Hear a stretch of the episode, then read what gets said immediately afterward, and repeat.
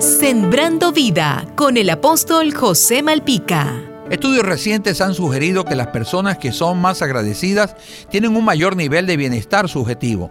Los que practican el agradecimiento como estilo de vida son más felices, se sienten menos deprimidos, menos estresados, más satisfechos con sus vidas y sus relaciones sociales. Las personas agradecidas también poseen un nivel mayor de control sobre sus situaciones del día a día y de su crecimiento personal y propósito de vida. Además, los agradecidos duermen mejor porque tienen menos pensamientos negativos antes de irse a la cama. El agradecimiento es una expresión de madurez en las personas y además es una virtud cristiana. La palabra de Dios nos manda a dar gracias por todo y a dar de gracias lo que por gracia hemos recibido. ¿Sabe usted las consecuencias de no dar gracias o de ser mal agradecido?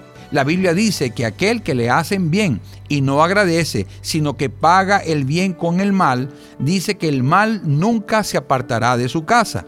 Amigo que me estás escuchando, toma tú la iniciativa de dar gracias y de ser agradecido en tu casa, en tu trabajo, donde quiera que te desenvuelvas. Agradecer es saber que tenemos una hermosa oportunidad para edificar, reconocer que nuestra vida en esta tierra es pasajera, que cada día es un regalo, una nueva oportunidad que Dios nos brinda para alcanzar nuestro propósito.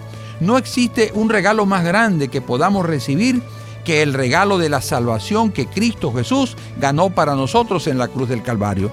Sea agradecido con Dios recibiendo a Jesús en tu corazón como el Señor y Salvador de tu vida. Jesús te dice, no te dejaré ni te desampararé.